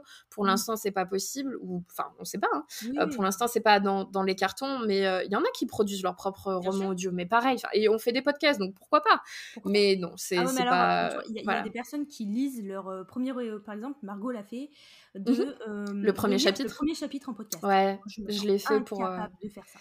C'est compliqué. Franchement, c'est compliqué. J'aimerais bien le refaire, mais. À force de m'entraîner, j'y arriverai. Hein. Mmh. Mais dans l'immédiat, euh, vous me prenez à froid, euh, c'est mort. Je me sens pas du oui, tout. Oui, c'est surtout. Euh, moi, j'aurais rêvé d'être doubleuse. j'aurais dû faire du théâtre. j'aurais rêvé d'être doubleuse, donc c'est un truc que, que j'aurais bien kiffé, mais c'est super dur. Enfin, j'ai fait cet essai aussi de lire mon premier chapitre. Attends, au bout d'un moment, t'as soif, donc ta gorge, elle en peut plus. Du coup, tu bois, il faut que tu coupes, tu butes sur le même mot cinq fois, alors que c'est le mot le plus simple au monde, tu vois. Enfin, non, c'est très très compliqué. C'est très compliqué. Et puis, pour écouter des livres audio, il faut aussi donner des émotions. Enfin, là, on discute, donc forcément, tu as, la, la voix qui fluctue, mais quand tu lis et que t'es pas acteur, bah, tu as, as, tendance à avoir une voix beaucoup plus posée et monotone, et tu peux pas utiliser les mêmes intonations avec tous les personnages ou la même prononciation, etc. Non, c'est un boulot à part entière, et pour l'instant, bah, c'est pas le mien. donc, je préfère laisser ça aux professionnels. D'accord, ok, bah au moins c'est clair. Donc euh, jour le marché un jour anglo-saxon aura le, la chance de te découvrir, mais un jour. Hein. J'en rêverai plus tard, plus tard. Ouais, c'est un beau rêve. Moi aussi j'en rêverai. on, fera une dans, dans, quelques années, quand on aura plein d'expérience, on fera une, Exactement. un, club. c'est surtout aussi qu'il faut se dire, il y a le marché anglophone est certes beaucoup plus grand, mais beaucoup plus compétitif. Mmh. Donc, euh, déjà, tout dépend dans la niche dans laquelle tu es. En France, c'est un peu compliqué de se faire euh, sa place, même si c'est pas impossible du tout. Hein. Donc, euh, par exemple, si tu en romance, mais en romance anglophone, mais le nombre, il y a des centaines, voire des milliers de romans qui sortent tous les jours, euh, que ce soit en édition ou en auto-édition. Enfin, il faut vraiment tirer son épingle du jeu, c'est compliqué. Et, euh, et puis, j'allais dire un gros mot, mercredi, mais on est français. Euh, autant aussi, euh, tu vois, enfin la, littérature francophone. quand même. voilà, un peu chauvin. Non, mais autant encourager aussi ce, côté-là aussi. Donc euh, ça ferme pas des portes, mais chaque chose en son temps. déjà, je vais essayer de faire mon petit bout de chemin en France. On verra ensuite. Eh ben, tant qu'on parle de ça, du coup, euh, et mmh de, la différence entre le marché français et le marché euh, anglophone, donc toi, tu es aux États-Unis actuellement, je suppose que tu vas à la librairie, je suppose que tu achètes des livres, tu parles avec des gens qui lisent des livres. Mmh voilà, on, dit quand même qu'il y a des différences entre le marché anglophone et le marché français. Est-ce que du coup, mmh tu les ressens, tu les confirmes? Quelle est un peu ton, ton, ton étude du marché? Euh, Mon étude du marché. C'était pas euh, je sais que c'est pas ça. Le je, je vois ce que tu veux dire. non, non, mais t'inquiète, t'inquiète. oui, oui, mon ressenti en tant que lieux, autrice et autrice. Ouais, ouais, ouais. Alors, euh, bon déjà, j'achète pas beaucoup de livres, c'est-à-dire que j'ai qu'une valise et il va falloir que je revienne, euh, puisque mon programme se termine bientôt, donc même si je vais vouloir rebouger, je serai plus ici. Donc, euh, j'aimerais bien garder des vêtements, donc je ne peux pas acheter de livres papier malheureusement. Mais ça ne m'empêche pas d'avoir le nez tout le temps fourré dans les, les, librairies. Et effectivement, donc il y a des différences. Je ne sais pas si le monde anglophone est en avance par rapport à nous, peut-être sur différentes choses. Mmh Mais d'abord, je vais te dire en tant que lectrice, en tant que lectrice, c'est très différent parce que euh, ils mettent beaucoup plus l'accent sur l'auteur. C'est-à-dire qu'en France, tu vends un livre, bon, à part si tu t'appelles Lévy ou je ne sais quoi, ou Musso, euh, forcément, les grands noms, tu vends aussi l'auteur. On vend le livre. Voilà. Mais normalement, nous, euh, on s'en fout de ton nom euh, de base. Hein. C'est OK, euh, la couverture, le titre, la quatrième de couverture, etc. Par contre, ici, donc aux États-Unis, ils vont mettre beaucoup plus l'accent sur l'auteur. Pourquoi? Euh, bah, déjà sur son parcours. Donc il y en a, bah, voilà, s'il vient de Wattpad, s'il vient de je ne sais quoi, ils vont le mettre. On commence à le faire aussi, mais voilà. Du personal branding de l'auteur, en fait. Exactement. Et toi, je sais que, c'est ton ta spécialité. mais c'est surtout aussi sur son background. Donc si euh, c'est une personne racisée, c'est une personne, on va dire, euh, noire pour l'exemple, mmh ben, il y a des rayons pour la communauté, la littérature afro-américaine. D'accord. Et nous, on n'a pas ça en France.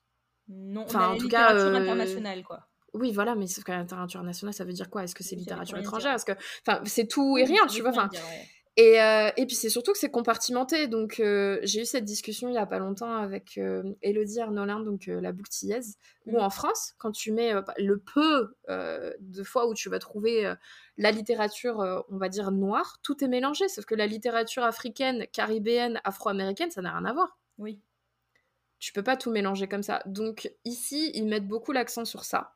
Euh, pas que, mais donc euh, en tant que lectrice, si tu cherches, tu dis bon, j'ai entendu parler de cette autrice euh, qui utilise la mythologie asiatique dans son roman. En tu vas savoir direct que cette autrice en plus elle est asiatique et donc qu'elle s'y connaît et que si et ça. Alors qu'en France, si tu fais pas de recherche directement sur Google ou quoi, voilà. Et il y a beaucoup plus, comme tu disais, personal branding, il y a beaucoup plus de photos d'auteurs sur les dos des, des, des livres. et le plus souvent aussi, ce qui est un peu déstabilisant, mais quand tu lis en VO, euh, la plupart du temps, sur euh, bah, la quatrième de couve, mmh. c'est pas le résumé, c'est des, euh, des avis d'autres auteurs ou, ou, de critiques, etc. Et le résumé, normalement, il va être quand tu ouvres sur la première page. donc c'est intéressant aussi de voir qu'ils mettent l'accent, des fois même pas sur l'histoire, mais sur les avis des autres. Oui. Ce qu'on n'a pas chez nous. Pure marketing. Donc ça, ouais, c'est ça. mais en France, le livre est un objet sacré, on ne touche pas à la culture. Ouais, on n'a pas du tout la même culture de la culture. On peut même dire ça. Exactement. Et, en France, on va Enfin voilà, c'est vraiment le livre, l'objet, c'est même pas un produit que tu vends. Enfin voilà, on mmh met un prix dessus, mais il faut pas en parler. Enfin, oui, c'est tabou euh, l'argent. ouais, je, pense, je pense que c'est aussi toute notre culture vis-à-vis de, de, de, du marketing, de, de, l'économie qui, qui, qui, est hyper différente, euh, mmh. qui se ressent ça, ça, ça, commence à bouger un petit peu parce qu'il y a des gens de notre génération en tant qu'auteur et autrice, donc je pense que on s'ouvre à, d'autres choses. Mais justement, en tant qu'auteur, euh, enfin autrice, mmh. d'un de ce point de vue-là, c'est totalement différent. Je dirais pas. Alors, auto-édition, je vais y revenir dans un instant. Oui, ils sont en avance sur beaucoup de choses. Mais on va dire euh, circuit traditionnel, je sais pas s'ils sont en avance, mais en tout cas, c'est différent dans le sens où là-bas, euh, enfin, mon anglophone aussi, hein, parce que mmh. euh, en Angleterre, au Royaume-Uni, c'est la même chose. On passe par un agent ou une agence. Donc, tu n'envoies pas, ça n'existe pas, euh, d'envoyer des manuscrits comme ça. Enfin, ça ne se fait pas. Donc, tu vas te faire représenter. Donc, certes, tu as un peu ce, processus similaire où tu dois envoyer ton manuscrit, mmh. mais par contre, tu as quelqu'un qui est là pour te protéger et pour te défendre et pour négocier.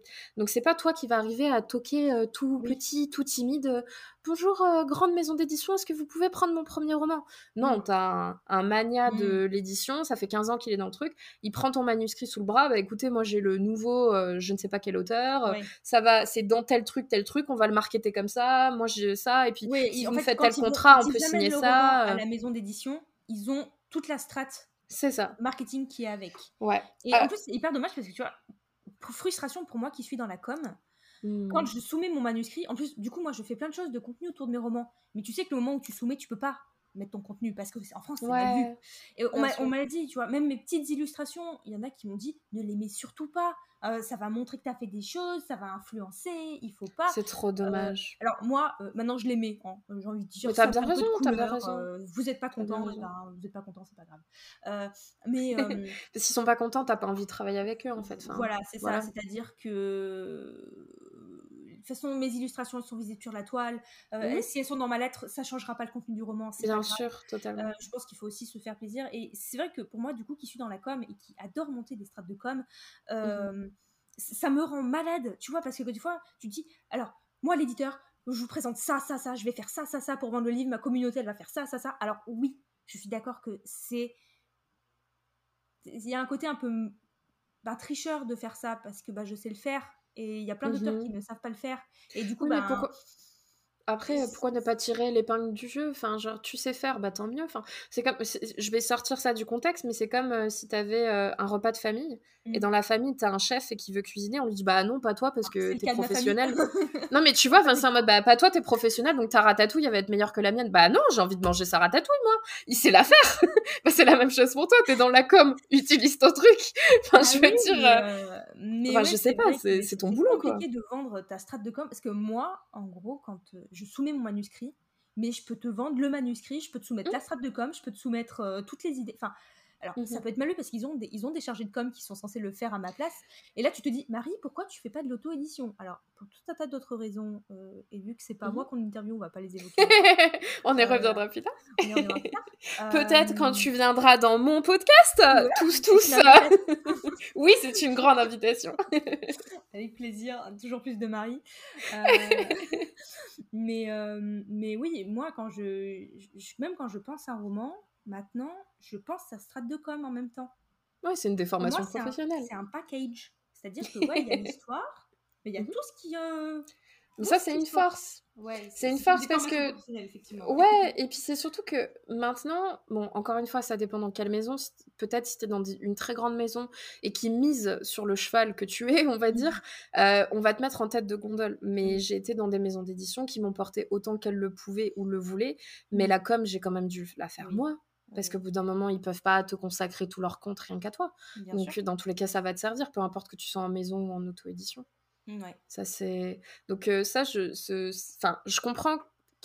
En, en fait, le problème en France, mais ça, c'est valable dans, dans plein d'autres contexte professionnel, pas que pas que la littérature, c'est qu'on a du, un problème avec le changement, on a un problème avec euh, les nouvelles générations, on a un problème avec le progrès en fait, mmh. et le fait que euh, oui bah les maisons ça bouge et euh, les nouveaux chargés de com, les nouveaux éditeurs etc. Bah c'est une nouvelle génération, ils veulent faire les choses différemment. Et c'est pas parce que ça fait 50 ans que tu édites d'une manière qu'il faut toujours éditer de la même manière, mmh. parce qu'il y a des choses qui vont pas, il y a des choses qui vont très bien, il y a des choses qui peuvent être améliorées, et il y a des choses qui vont pas. Et par exemple la différence quand tu signes ton premier roman donc moi, le premier roman que j'ai signé, j'ai pas eu d'avance. Et je crois que j'avais 10%, entre 8 et 10%, il me semble, de, de droits d'auteur. Parfait, très contente. Là, on m'a proposé, euh, pour les romans dans lesquels j'ai pas signé, entre 150 et 1000 euros en avance. Et droits d'auteur, on en a déjà parlé. Aux États-Unis, pour un premier roman, c'est-à-dire qu'on sait pas ce que tu vas vendre, c'est minimum 20 000 dollars. Oh c'est pas le même contexte. Donc peut-être qu'après, tu n'auras pas euh, d'autres euh, tu n'auras pas tes droits d'auteur parce que si tu vends pas jusqu'à c'est pas le même on est d'accord mais parce que pour le coup euh, comme ils avancent une telle somme t'inquiète pas que ton roman il va être dans toutes les librairies dans tous les États-Unis hein.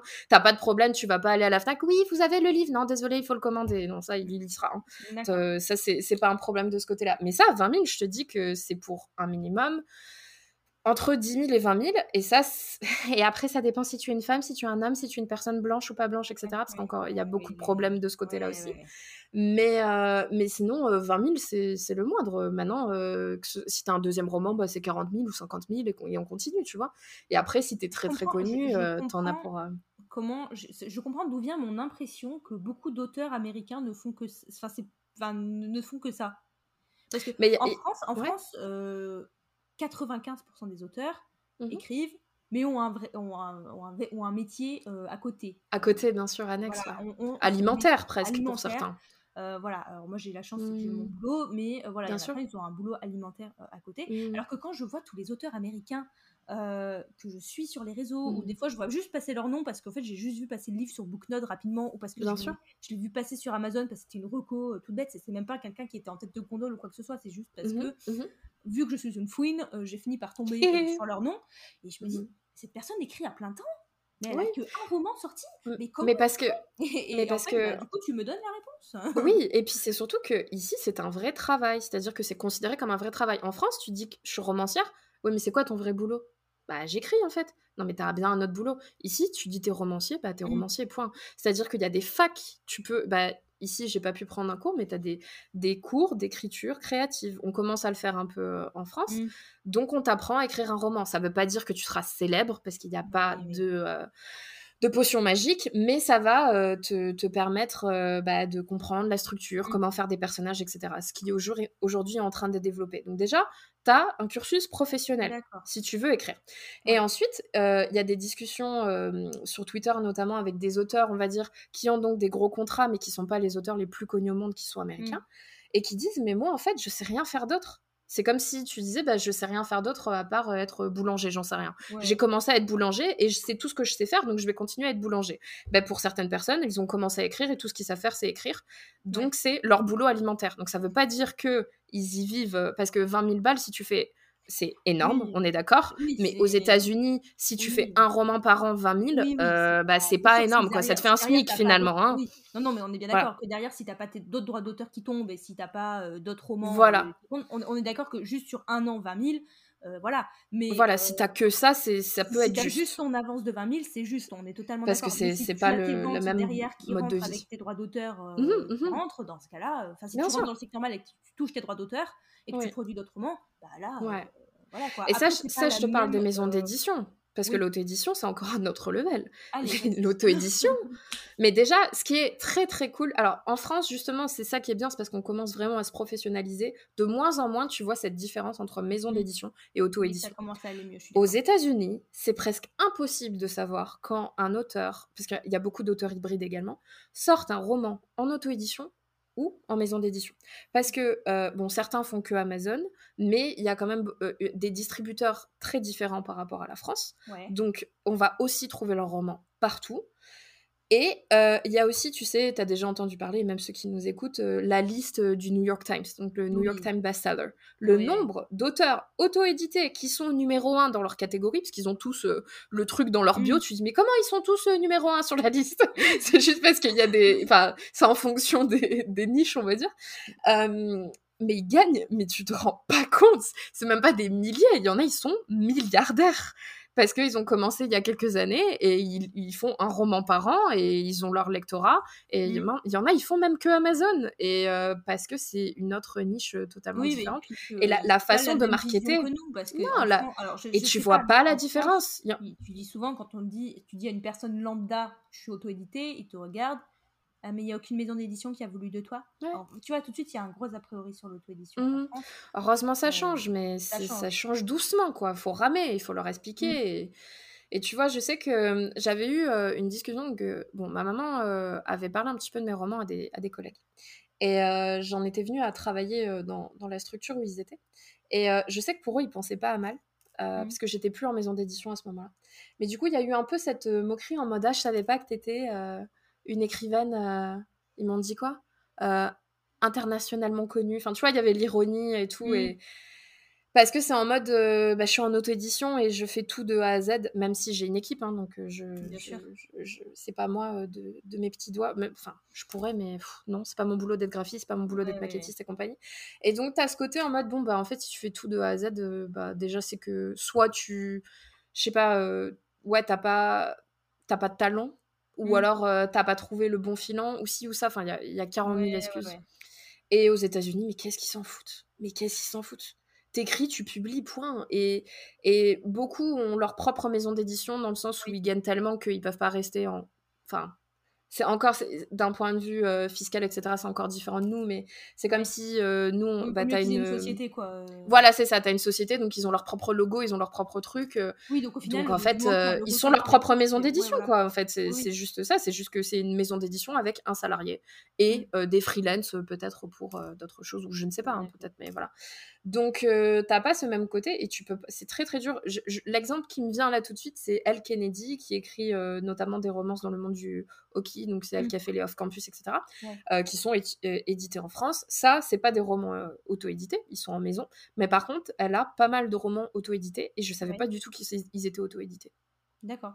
Et je crois qu'ils sont pas euh, tous traduits encore, donc c'est peut-être ça la différence pour l'instant, parce que mais il y a des il y a des auto-édités qui sont traduits euh, dans je ne sais pas combien de langues, enfin, dont le français, hein, j'en trouve euh, très très souvent sur les réseaux. D'accord, ok. C'est bah, juste, c'est juste différent. Mais après, forcément, ils ont des dizaines d'années d'avance. Donc nous, il y a dix ans, on savait pas ce que c'était l'auto-édition, et pour eux, c'était le début du boom. Donc voilà, il faut, faut que ça arrive, mais ouais. D'accord. Et, du, coup, du, coup, ma question initiale, c'était les différences donc, euh, pour, entre la France et les États-Unis, enfin le marché uh-huh. anglophone. Uh-huh. Euh, point de vue auteur et lecteur, euh, est-ce qu'on a tout balayé dans cette... Bah je pense, je, sais pas. je crois que oui, je crois que oui. Après, encore une fois, là c'est parce que... Ouais, là c'est qu'en ce moment je suis aux États-Unis, mais je eh ben, me rappelle dans six euh, mois si je suis en Espagne, on va peut-être parler du. Tu vois, enfin, c'est en mode. Exactement, enfin, genre, c'est culturel. Il faut comprendre aussi que le milieu du livre est très culturel. Euh, Exactement. Ok.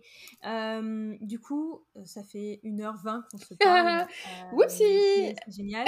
J'avais une dernière question. Est-ce que le, tes voyages, du coup, en général, toute ta culture anglo-saxonne aussi, parce que, ben, mine de rien, quand on on a fait langue, euh, ben, l'anglais la langue qui domine, euh, même si on. tu m'as dit que tu avais vécu en Angleterre. Euh, voilà, même si on a une mmh. autre langue à canter, en général, c'est quand même l'anglais qui domine. On baigne tous, enfin, internationalement, on baigne tous dans une culture très anglo-saxonne.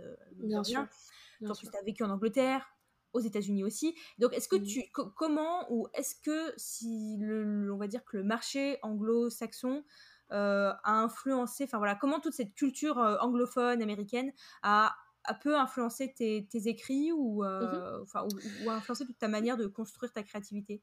Ouais, je pense dans le sens. Bah déjà, on est, comme tu dis, on est baigné dans la pop culture. Donc peu importe, même en France, si, mmh. sans bouger de la France, tu regardes Netflix, tu regardes YouTube, euh, tu es sur les réseaux, etc. Tu vas être influencé d'une certaine manière par des créateurs, peu importe si c'est des écrivains, des acteurs, peu importe, par des créateurs mmh. anglo-saxons ou anglophones, on devrait dire donc de ce côté-là, bien sûr, bah, on parlait de musique tout à l'heure, euh, donc j'ai eu le déclic pour Secret Love Song avec une musique. Mon roman sur lequel je travaille en ce moment, c'est une musique de Taylor Swift. Euh, tu vois, enfin, ouais, l'influence est partout. Après, par rapport à mes voyages, oui, c'est-à-dire que de plus en plus, je puise dans... Bah, on puise toujours dans nos anecdotes. Euh, de toute façon, tu as toujours des trucs qui te sont arrivés à toi. Et euh, c'est un peu cette force bah, dans Secret Love Song. Ils sont dans une tournée internationale. Euh, j'ai pas visité encore tous les, tous les pays dans lesquels ils vont. Mais euh, là où justement, quand je décris particulièrement, un moment, ils sont en Écosse et ils fêtent le mm. Nouvel An, bah, moi je l'ai vécu. J'ai fêté mon, le Nouvel An en Écosse. C'était le meilleur Nouvel An de ma vie. la culture était totalement différente. Enfin, c'est une mm. fête énorme et tu peux puiser de ça en fait et, de enfin voilà et puis des personnes que tu rencontres euh, du vocabulaire etc enfin t'as as plein plein de choses. donc euh, après c'est pas forcément le fait que de vivre. Oui le fait de, de vivre à l'étranger donc euh, d'être immigré ou expat peu importe le, le, mot que tu emploies ça m'expose plus longuement et on va dire à une culture plus authentique parce que je vois le quotidien mais tu peux déjà t'inspirer de tes voyages. Si tu vas deux semaines en Espagne tu connaîtras pas tout de l'Espagne mais tu peux avoir déjà une vibe qui va t'aider D'accord. Ok. Eh ben, merci pour cette, euh, bah, avec plaisir. Pour ce petit voyage euh, avec toi. voyage littéraire. Voilà, du coup j'en ai fini pour euh, mes questions qui au final